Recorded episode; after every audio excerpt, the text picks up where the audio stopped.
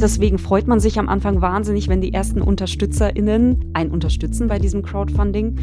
Aber irgendwann mal kam dann einfach nichts mehr. Und da wusste ich dann, okay, das, ah, das bereitet mir nur weiter schlaflose Nächte. Das äh, macht wohl mehr Sinn, das zu beenden.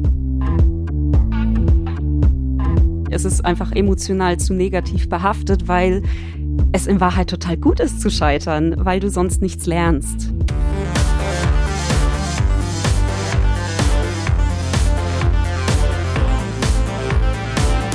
Hi und herzlich willkommen zum Podcast von Raketerei. Ich bin Imke Machura, ich wohne in Hamburg und mein Herz schlägt für Musik. Ich habe meine Leidenschaft zum Beruf machen können. Ich promote, ich bucke, ich manage ein Indie-Label. Ich bin Macherin. Ich bin eine von wenigen und ich frage mich schon lange, warum. Deswegen habe ich mich auf die Suche gemacht und ich habe Antworten gefunden. In dieser Podcast-Serie porträtiere und interviewe ich Frauen, die die Musikbranche prägen und mitgestalten. Ich zeige, wo die Frauen, Ladies und Bitches der Musikbranche stecken. Und noch mehr. Ich beantworte euch durch diese Interviews zentrale Fragen zur Musikbranche, mache auf Vorbilder sowie Vielfalt aufmerksam, empowere und vernetze. Klingt gut, oder?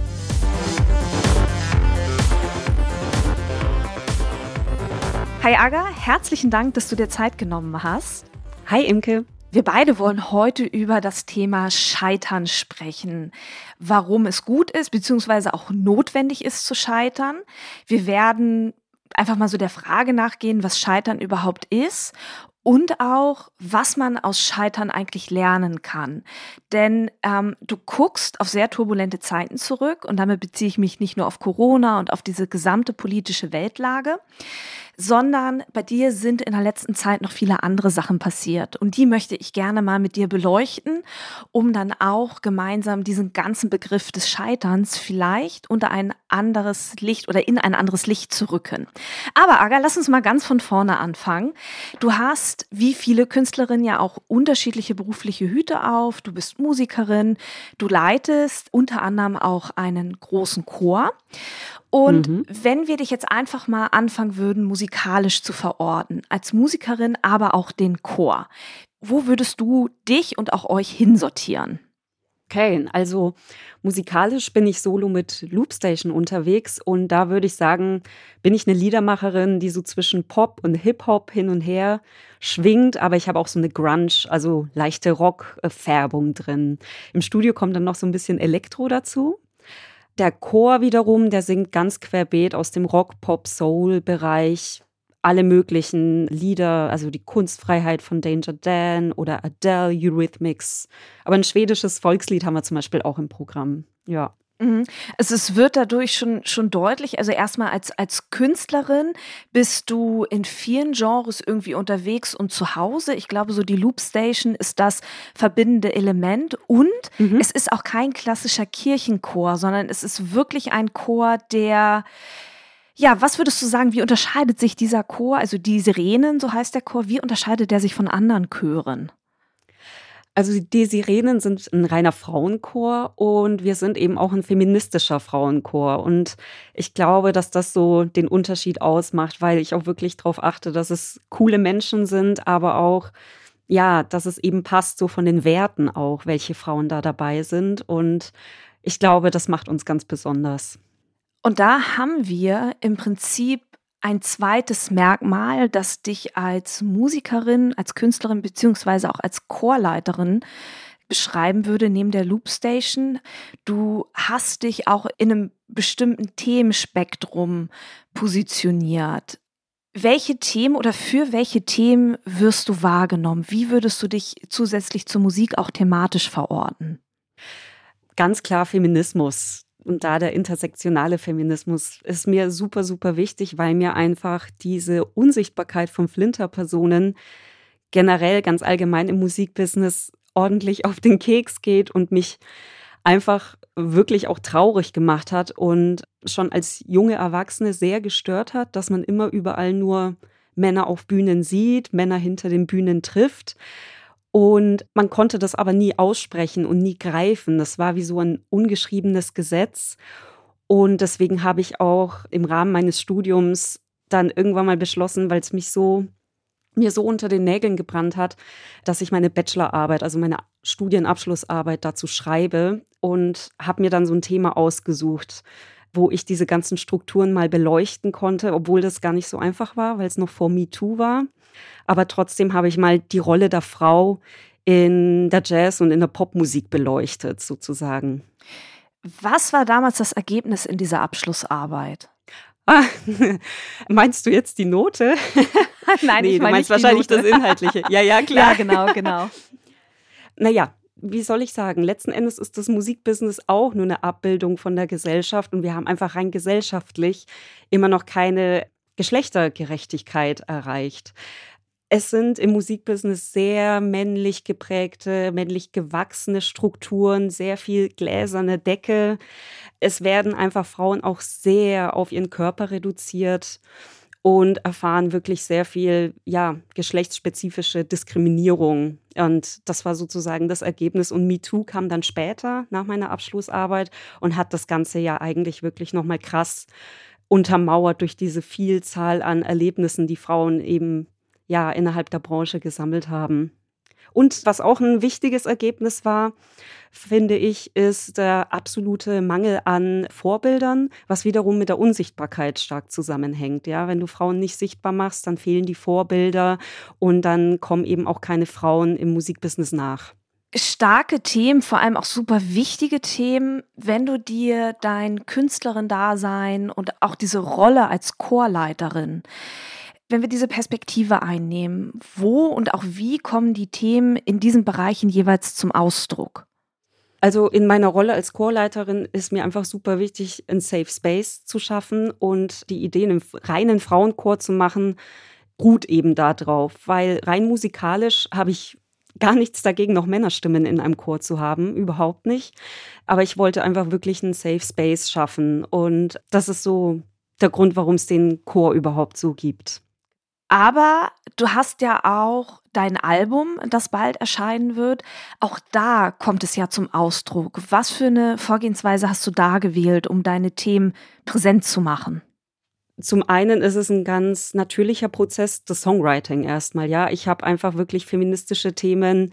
Äh, ich glaube, gefühlt in jedem oder jedem zweiten meiner Songs hau ich mit Kapitalismuskritik, äh, werfe ich um mich sozusagen.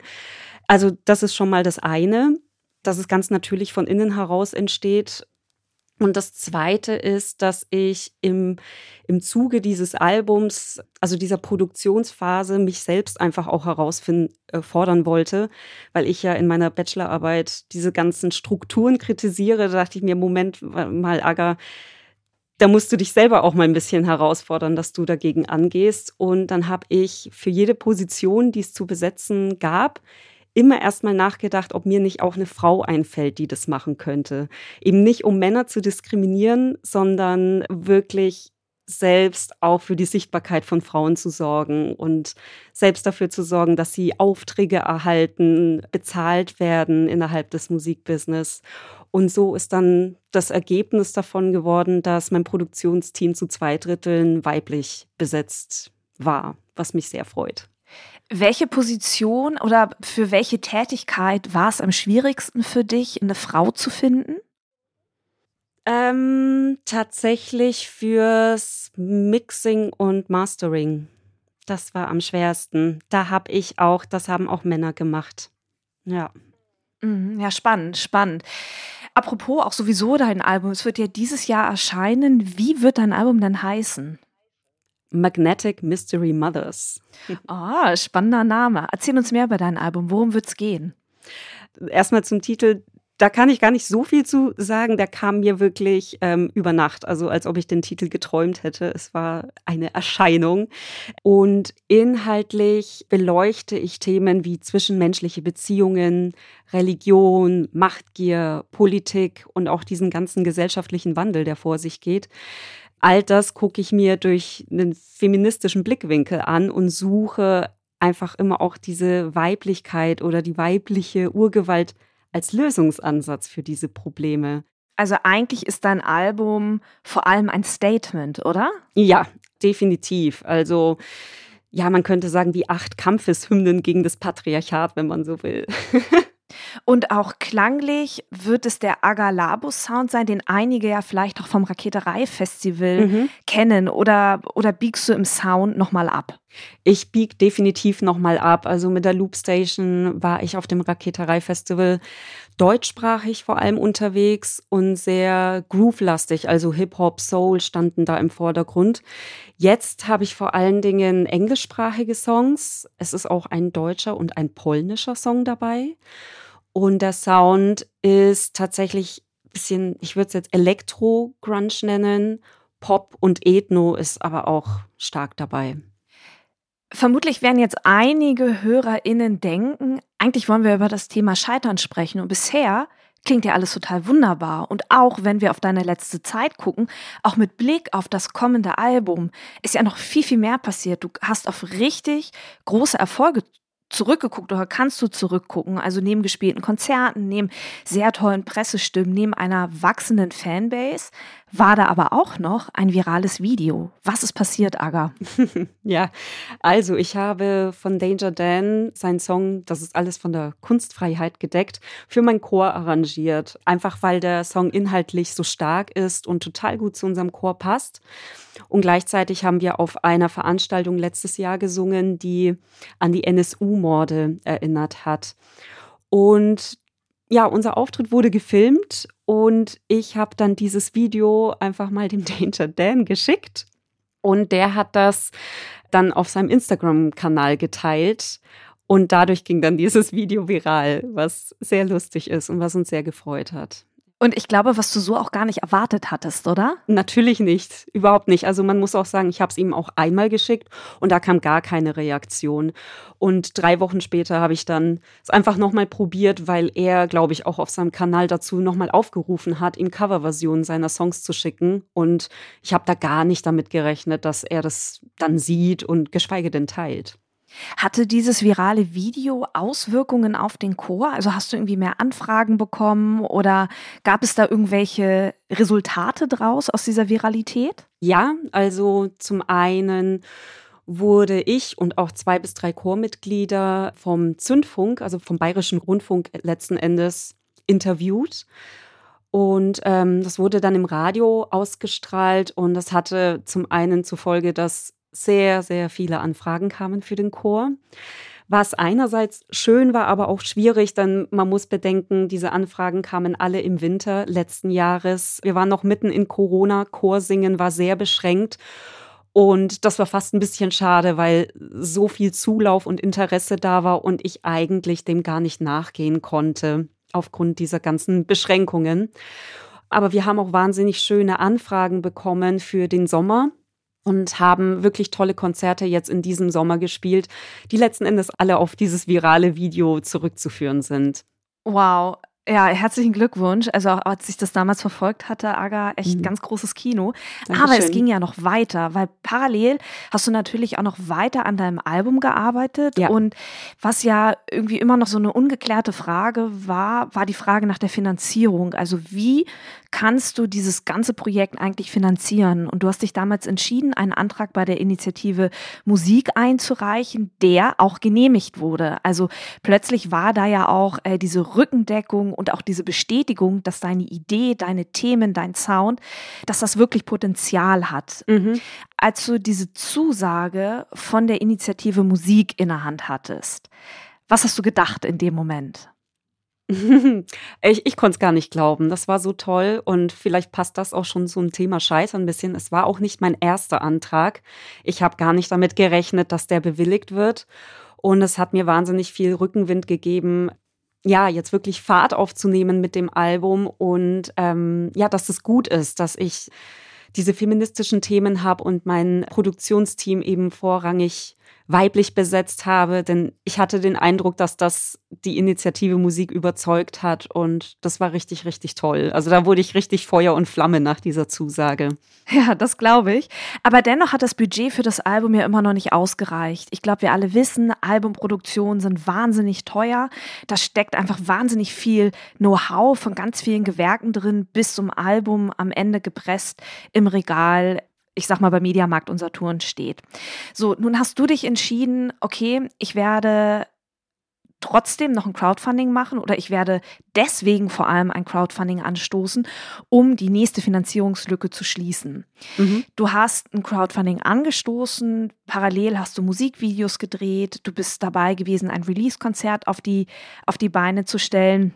Das Crowdfunding ging los. Was ist passiert? Ja, also im Prinzip hast du mit, deinen, mit deiner Einleitung jetzt die Frage schon selbst äh, beantwortet. Ich hatte zu viele große Projekte gleichzeitig laufen und konnte da den Fokus nicht drauf legen und habe auch irgendwie immer gemerkt, dass da wahnsinnig viel Arbeit drin steckt, die jetzt nicht sofort belohnt wird. Also ähm, die auch sehr sachlich ist. Man muss sehr viele Menschen anschreiben, diese wiederholt anschreiben. Und ich hatte den Fokus da einfach nicht drauf gelegt und hatte diesen Zeitaufwand einfach auch unterschätzt. Und das, äh, ja, das erklärt irgendwie, warum diese Crowdfunding-Kampagne nicht so wirklich, also sie kam ins Rollen, aber ist dann recht schnell, ja, stecken geblieben auf einem gewissen Niveau. Ja, ich glaube, das beschreibt es wahnsinnig gut, weil es kamen UnterstützerInnen, aber irgendwie, irgendwie ist kein, kein Tempo draufgekommen. Ja. Und ich glaube, du warst irgendwann an einem Punkt, an dem auch klar war, okay, ich habe noch, ich weiß nicht, x Tage, ich werde es nicht mehr schaffen. Du hast dich schlussendlich entschieden, den Stecker zu ziehen. Ich kann mich noch an unsere Gespräche erinnern. Das war ein Prozess, ein gedanklicher Prozess, durch den du da gegangen bist, bis du diese Entscheidung gefällt hast. Nimm uns mal mit in deine Gefühls- und auch in deine Gedankenwelt bis zu dieser Entscheidung. Durch was für Phasen bist du da durchgegangen? Also es war schon eine emotionale Achterbahnfahrt, absolut. Also am Anfang, man, man steckt ja trotzdem sehr viel Vorbereitung und Zeit rein, ungeachtet dessen, dass ich das optimaler hätte machen können, keine Frage. Und am Anfang ist natürlich auch viel Euphorie und große Erwartungshaltung da, eben weil man viele Dankeschöns vorbereitet, das Crowdfunding auch anlegt und deswegen freut man sich am Anfang wahnsinnig, wenn die ersten UnterstützerInnen ein unterstützen bei diesem Crowdfunding. Aber irgendwann mal kam dann einfach nichts mehr und dann, ja, das ist gefühlsmäßig sehr schwierig, weil dann natürlich gleich der innere Kritiker kommt und sagt, okay, wenn da jetzt niemand gerade mehr das weiter unterstützt, dann ist wohl mein Produkt oder meine Musik nicht gut. Und da muss man total aufpassen, dass man sich da nicht in so eine Abwärtsspirale reinziehen lässt, gedanklich. Spannend, dass du das sagst, Aga, weil du ja in dieses Crowdfunding als du das gestartet hast, war ja gerade so eine Welle von ganz, ganz vielen Erfolgen. Mhm. Und dennoch hatte ich das Crowdfunding wieder, wieder so zweifeln lassen an dir und was du machst. Ja, verrückt, oder? ja. Ja, hat es tatsächlich. Also ich meine, es hat zum Glück nicht lange gedauert, dieser Zustand oder diese Gedanken, aber die waren auf jeden Fall da. Ja, muss man schon ehrlicherweise sagen. Du hast in einer Session irgendwann mal erzählt, dass du angefangen hast, nachts schlecht zu schlafen. Ja. Richtig. In welchem gedanklichen Transformationsprozess warst du da, dass dich das nachts wach gehalten hat? Warst du da schon an dem Punkt, wirklich zu entscheiden, den Stecker zu ziehen? Weil den Stecker zu ziehen, die Entscheidung stand ja erst gar nicht. Du wolltest ja erstmal nur die Zielsumme reduzieren. Mhm, genau. Also ich glaube, das hat ganz stark damit zu tun, also worin ich gescheitert bin oder welchen Fehler ich begangen habe, ist, dass ich parallel eben zu viele mehr oder weniger große Projekte hatte laufen lassen, die alle meine volle Aufmerksamkeit gezogen haben. Und das Crowdfunding saß da mir immer im Nacken. Klar, da läuft die Zeit auch ab. Und es ist einfach auch so eine Aufgabe gewesen, die sich ganz stark von den anderen Dingen wie Musikvideos drehen, Release-Konzert konzipieren unterscheidet, weil es letzten Endes eigentlich ums Verkaufen geht. Und da habe ich gemerkt, dass ich mir wahnsinnig schwer tue damit. Und das war auch irgendwie so eins der großen Learnings, dass ich gemerkt habe, okay, das funktioniert irgendwie ganz anders als die anderen künstlerischen Dinge, die ich da gerade entwickle. Und habe gemerkt, okay, ich komme da mental einfach auch nicht mehr rein in dieses krasse, ja, Verkaufen, würde ich es fast schon nennen. Genau, und habe einfach gemerkt, um, um da jetzt noch die Kurve zu kriegen, müsste ich wirklich in die Vollen gehen. Und das war mir organisatorisch nicht möglich, weil ich da auch noch einen Musikvideodreh anstehen hatte. Und da wusste ich dann, okay, das, ah, das bereitet mir nur weiter schlaflose Nächte. Das äh, macht wohl mehr Sinn, das zu beenden. Ja. Du hast den Stecker gezogen. Gab es Reaktionen aus der Community da drauf? Oh ja, das hätte ich gar nicht erwartet. Ähm, es gab ganz, ganz viel Zuspruch und ganz viele Leute haben mich sehr verstanden, haben sich sehr solidarisch gezeigt. Auch vor allem viele MusikerInnen haben darauf reagiert und sich bedankt, dass ich äh, das ja offen anspreche, dass ich damit jetzt sozusagen gescheitert bin, dass mein Crowdfunding ja nicht gezündet hat und ich habe einfach beleuchtet, dass es wirklich auch ein 24/7 Job nahezu ist, eine Independent Musikerin zu sein und dieses Scheitern dadurch fast systemimmanent ist. Und das fand großen Anklang, doch. Wenn du auf das letzte Dreivierteljahr, durch das du gegangen bist, wenn du da so drauf zurückguckst, du bist durch Erfolge gegangen, du hast diese Entscheidung mit der Crowdfunding-Kampagne getroffen. Was ist Scheitern für dich oder wie würdest du Scheitern für dich mit Blick auf das letzte Dreivierteljahr definieren? Hm. Ähm, Finde ich eine sehr gute Frage. Also vielleicht hole ich ein kleines bisschen dazu aus. Ich war auf dem Reeperbahn Festival in diesem Jahr und da war das tatsächlich auf einem Panel das Thema. Und wir haben da festgestellt, dass Scheitern wirklich so sehr zum Musikbusiness, zu einer Karriere dazugehört, dass es praktisch nicht existiert. Also man könnte fast schon sagen, es gibt kein Scheitern, wenn man seine Träume verwirklicht. Deswegen würde ich fast schon sagen, Scheitern ist, wenn man es gar nicht erst probiert. Und wenn man aus den gemachten Fehlern, die wir alle zwangsläufig machen werden, ja, wenn wir in diesem Business voranschreiten, wenn man diese gemachten Fehler einfach nicht reflektiert, wenn man sich nicht anguckt, okay, was war da jetzt wirklich los? Ich würde sagen, das ist Scheitern, alles andere nicht. Das heißt also, wenn ich dich richtig verstehe, ist Scheitern nichts etwa etwas, das generell auf ein Leben zu beziehen ist, sondern dass man sich ganz punktuell für Projekte angucken muss und es eher abheften sollte als dieses Projekt hat nicht funktioniert, also war es nicht der richtige Weg. Also heißt dann Scheitern eigentlich lernen, oder? Absolut. Absolut. Also deswegen passt das Wort schon fast nicht. Es ist einfach emotional zu negativ behaftet, weil es in Wahrheit total gut ist zu scheitern, weil du sonst nichts lernst. Ja, genau. Und genau darum geht's. Wenn du so zurückblickst, was würdest du sagen, sind deine drei ganz zentralen Learnings aus dieser Crowdfunding-Kampagne, bei der du entschieden hast, ich ziehe den Stecker? Mhm. Erstens würde ich sagen, nicht zu viele große Projekte parallel laufen lassen, damit der Fokus gegeben ist, damit man sich auf ein Ding fokussieren kann. Denn das Crowdfunding, wie ich schon vorhin erwähnt habe, äh, hat sich ja total unterschieden von einem Musikvideodreh oder ne, einer Konzertplanung. Ja, da ging es einfach ums Verkaufen. Dann würde ich noch sagen, sehr gute Vorbereitung, vor allem mit einem Privatleben, mit Familie oder je mehr Brotjobs man hat, sage ich jetzt mal, umso besser muss die Vorbereitung sein. Und dann aber auch es auf jeden Fall machen, es auf jeden Fall durchziehen, sich gegebenenfalls Hilfe holen, ähm, andere Leute fragen, wie sie es gemacht haben, Bücher zu dem Thema lesen. Ja, die drei Dinge würde ich sagen. Und ich würde noch ergänzen, weil du jetzt häufiger dieses Verkaufsthema auch erwähnt hast. Ich glaube, was auch wichtig ist, beim Scheitern oder vielleicht auch bezogen auf deine Crowdfunding-Kampagne ist zu erkennen, welche innere Haltung man einnehmen muss. Ja. Denn du warst so in anderen Projekten drin, dass da gar kein Platz war, die richtige innere Haltung zum Crowdfunding zu finden. Absolut, absolut. Genau, also das meine ich auch eben damit, wenn ich sage, dass man nicht verschiedene große Projekte parallel laufen lassen sollte, ne? Weil man kann dann diese innere Haltung, man kann da nicht so krass hin und her switchen. Das geht einfach nicht. Mhm. Hast du noch einen Appell oder so einen letzten Gedanken, den du zum Schluss gerne noch mitgeben möchtest? Ja, im Prinzip einfach ins Machen kommen, es auf jeden Fall durchziehen, auch wenn man Angst davor hat um welches Projekt auch immer es sich handelt. mach's einfach und dann, ja, um eben zu scheitern und dann daraus zu lernen und es beim nächsten Mal besser zu machen. Mhm, denn hinter der Angst liegt der Schatz. Wow, herzlichen Dank, Aga. Das war Aga Labus. Ich freue mich total, dass du dir Zeit genommen hast. Sehr gerne. Hat mich gefreut.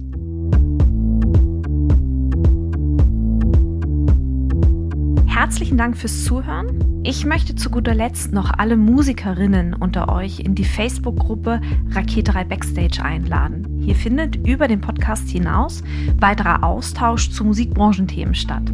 Auch veranstalte ich in dieser Facebook-Gruppe regelmäßig Facebook Lives, in denen ich weiteren Input gebe.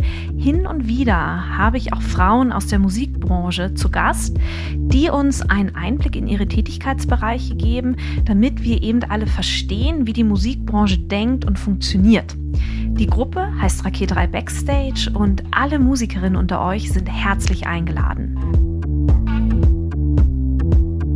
Abschließend bleibt jetzt noch der Hinweis, wenn du eine Frage auf dem Herzen hast rund um das Thema Selbstvermarktung in der Musikbranche, so schicke mir deine 90-sekündige Sprachnachricht an die 0160 4395903. In diesem Sinne, bleibt mir gewogen, eure Imke.